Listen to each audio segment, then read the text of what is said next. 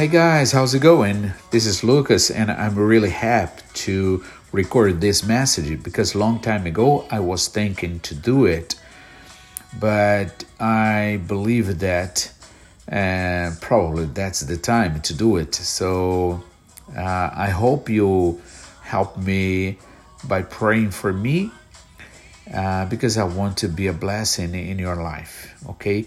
Uh, first of all, I want ask you uh, to ignore my my mistakes that probably I'm going to make because uh, English is not my uh, mother language. Okay, my mother language is Portuguese, but I know that it's uh, an opportunity to uh, practice in my English. Okay, and I hope you uh, be blessed with this message. I'd like to read in Matthew chapter 5, uh, just uh, one or two verses.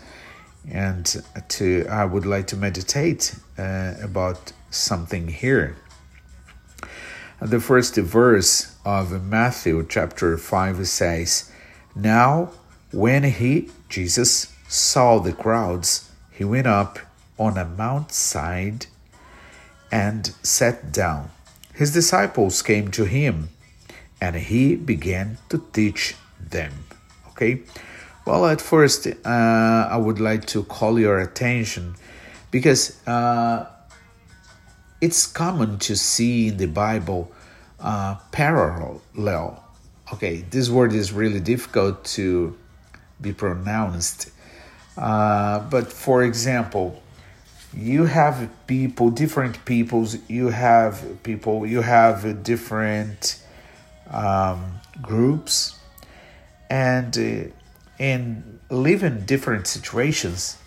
And I believe that's important so we can um, think about our our life. Uh, for example, which side are we?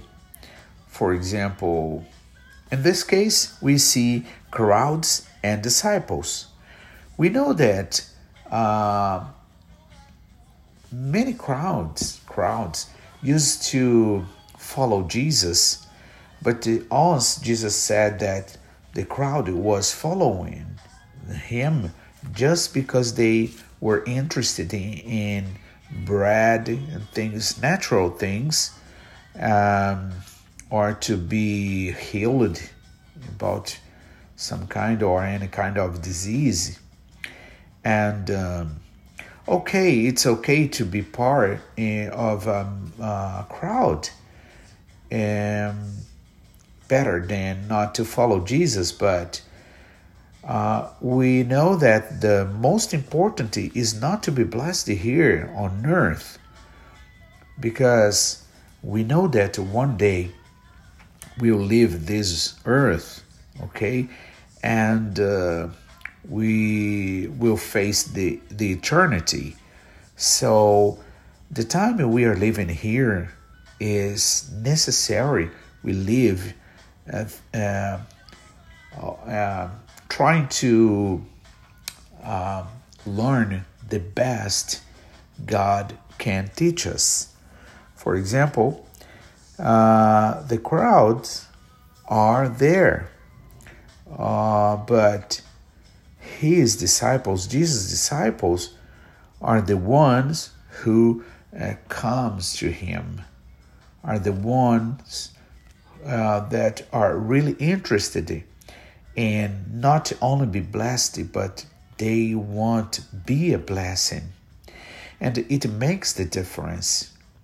When you are a disciple, you are not only blessed, you has have this kind of feeling or um, uh, thinking of be a blessing to others, and you know the world we are living uh, actually needs people who understand uh, the pleasure of being a blessing in others' lives lives.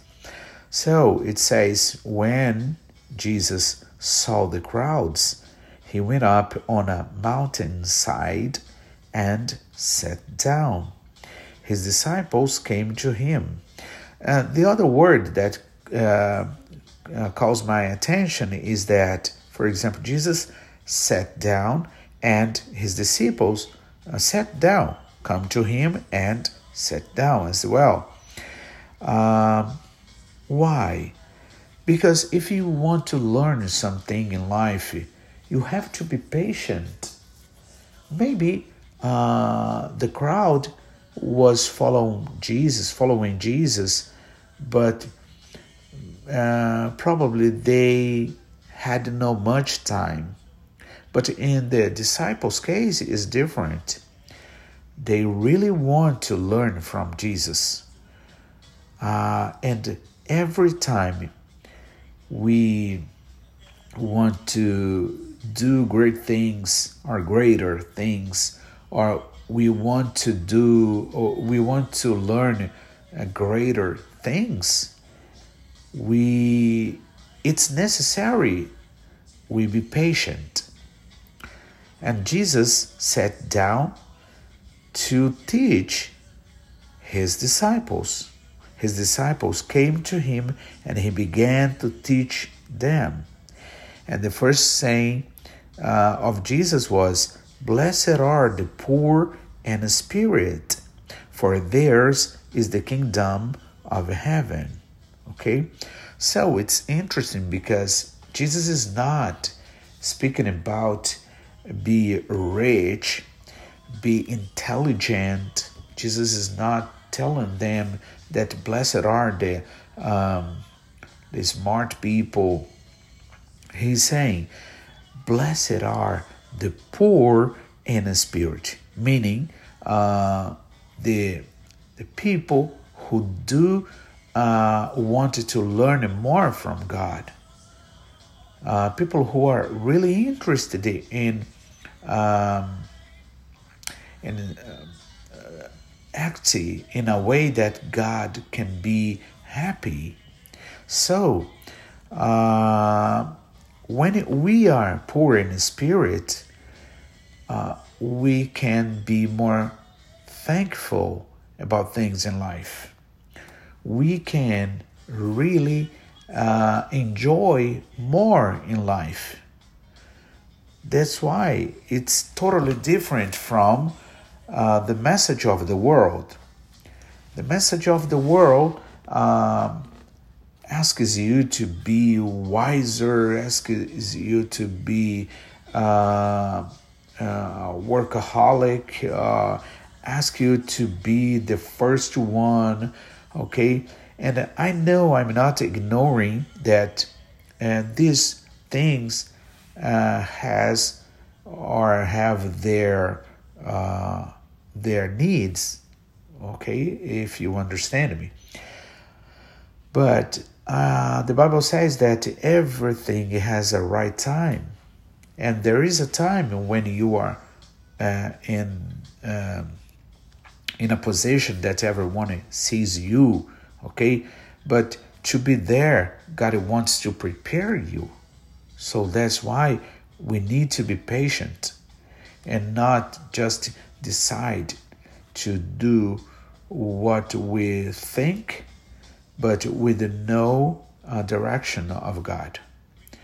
So please uh, if you are living by yourself and ignoring the, the need of prayer, so please, my prayer is that you can be uh, can be taught by the Holy Spirit today to ask God to help you uh, in order you can be um, how can I say, you can be um, blessed in things you need to choose.